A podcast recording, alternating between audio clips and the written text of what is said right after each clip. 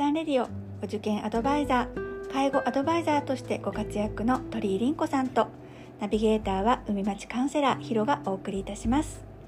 この湘南おばちゃんレディオは女性のお悩み相談。子育てお受験介護ダイエット。女性の仕事や夫婦関係そしてお金のことなど。要するに何でも勝手におしゃべりをする番組です。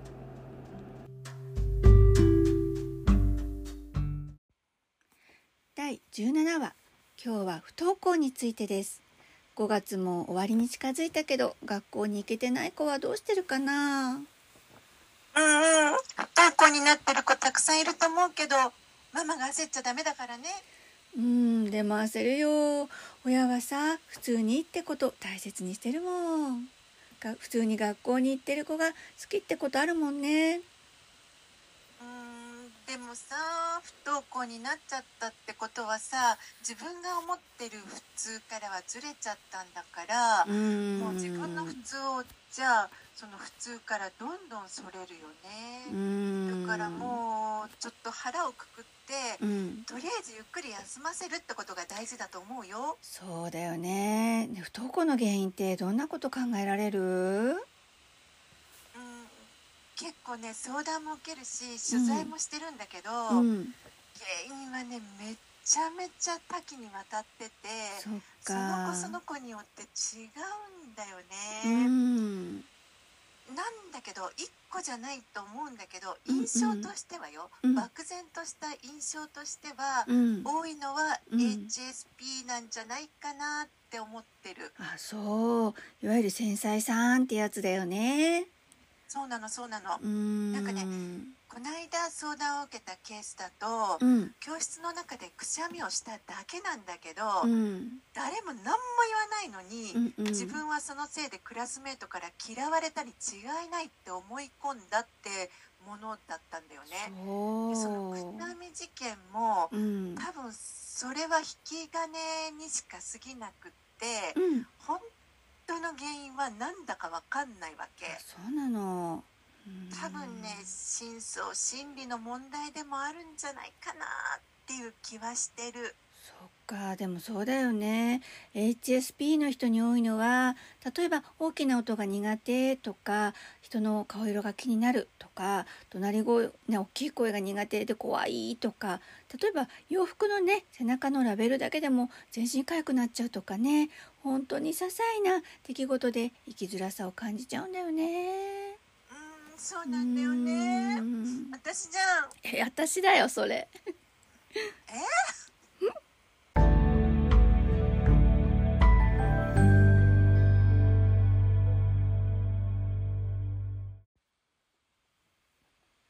不登校はさ HSP の子も多いんだけどどの子も血流がうまくいってなくって生きるエネルギーが枯渇してる気がすんだよね。えーそれってどういうこと？運動不足とかってこと？いやまあそれうんとも違って、う、多分、うん。あの4月になって新しい環境とかでエネルギーをいっぱい使って、例えば新しいクラスに馴染もうとかするじゃない、うんそうだよでねそれでやっぱり気を張りすぎて疲れるとかうん。気を使いすぎてダメージを食らうとか、うんうんそういうことでなんかエネルギー切れを起こしてる子が多いと思うんだよね。かエネルギー切れって言えばさなんかちょっと話は飛ぶんだけど自家中毒って言葉聞いたことある？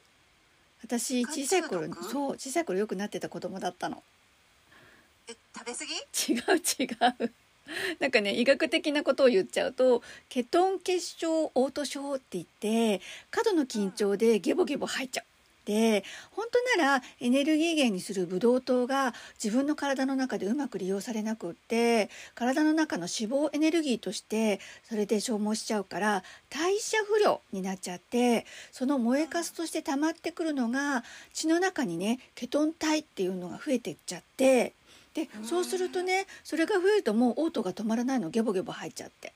で結局自分のストレスで自分を病気にしちゃうっていう病気なの。えー。うん。それめっちゃ辛いじゃん。そんな辛い少女時代を送ってたの？そうなの。かわいそうな子だったの。想像できないでしょ？あよくねブドウ糖の点滴して遠足の前とか耐耐え忍んでた子だったの。うん。へそう。えだからね学校に行きたいのにお腹が痛くなるっていうこの気持ち本当によくわかる。だって本当に痛いんだもん。それは辛いね、うん。どうやって治すの？あえっとね結局ね自家中毒は水分補給で治るのね。うん、でも気持ちの問題っていうのは HSP の子もおそらくそういうことで学校に行けなくなるきっかけとかね学校に行けなくなることきっとあるんだよね。なんか多分自分で自分の体を痛めつけて病気を作っちゃうそんな感じ？あーそっうかん。ひろちゃんは今は全然平気そうに見えるけど、うん。なんかあったの？もうね立派な大人だからね。そうじゃないんだけどね。結構ね自分の場合はねあの結構ねあの自家中毒って本当小学生時代しか起きないはずなのに私中3まで起こしてた子でで結局うん自分の場合はね高校入試が高校入試実は失敗したのね。第一志望受かんなかったの。それがねうん逆に良かったのかなって思ったの。え不合格が良かったってこと？そうなの。無理してね偏差値の高い学校を受けてあの落っこっちゃったのね。それでねうん。二次募集に行ったね高校がめちゃめちゃ自由な校風で全く勉強しなかったんだけど実はねそれがすっごく良かったみたい。自分に合ってたの。ああ、うん。そっかでも学校が合ってるかどうかって本当大事だよすっねごい大事。私そこでねもう自由を自由ってこういうことなんだっていうことを学んで結局ね偏差値の高い学校行ってたらさらに自分を痛めつけて今ここにいないここで凛子ちゃんと話してない。ああそうなんだ。そういうことがあったんだね。うんそういうことがあったから心理カウンセラーになってるんだなんか人生って無駄がないね。そうだね。その頃ねすごい弱い子ちゃんだったんだけれどもやっぱりうん。そういう気持ちを大切にしたいなって思うのはねあの今カウンセラーとしてお仕事してるっていうのはあるかもしれない。うん、やっぱね人間って環境大事だよね。大事大事。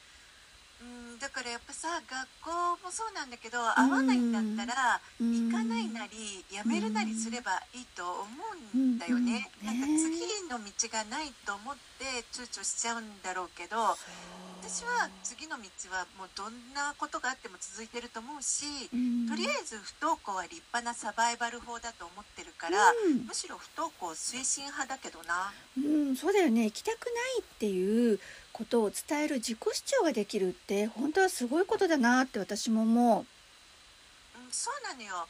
う。まずは自分が今どうしたいのかって主張できる第一歩だからうん、行きたくないって言われたら親は「そうなのね」って休ませた方が結局ね長い目で見たらうん人生をエンジョイしてもらうための近道になると思うよ。そうだよね見てると親は辛いけどまずは休ませてあげるっていうのが第一歩だよね。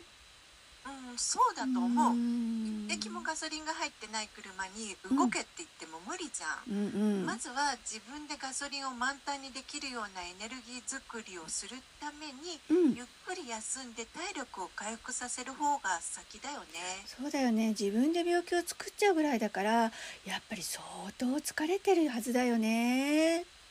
そうなの。うん5月はね、特にね、ゴールデンウィーク明けにね教室ヒエラルキーってねヒエラルキーね。からさ、うんもうなんかね、些細なことで心の心も体もダメージを受けるんだよね。うん親は少なくともそこを根性論で立て直そうとしないってことがすごい大事だと思う。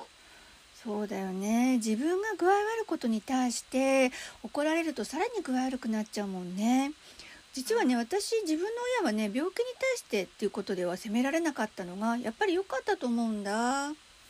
ああ、すごい親御さん。うん。いやいやいや。いやね。一番さ、治りたくて仕方ないのはその本人だってことに気づいてあげてほしいんだようね。ん。なんかうまくいかない時は親がうんここはちょっと立ち止まってペースを大幅に落とすっていう勇気を持たないとダメだし持ってほしいと思ってる。人間ってねあの固まってたり止まってたりするのがうん。こうなんていうのあの縛られたりするのがすごい嫌な生き物だからエネルギーが溜まればうん。絶対自分から動き出そうとするもう生命体なんだよね。うん。だからそれをうん。待つしかないと思うの。そうだね。ちょっと待つって親にとっては本当に修行だと思うんだけど、うん、ここが親の腕の見せ所って感じだよね。うんうん。なんか親もね人間だから一人で耐えられなかったら、うん。あの不登校の親の会とかねね。ひろちゃんのようなカウンセラーさんのところとかにはい行って、はい。苦しい気持ちを聞いてもらうと親も楽になるから一人で煮詰まらないってことも大事だよね。そうだね介護もそうだけど子育ても自分一人で抱え込んで悩まないってことだよね。うんううんんちょ今日はちょっと長くなっちゃったかな。では今日はこの辺で。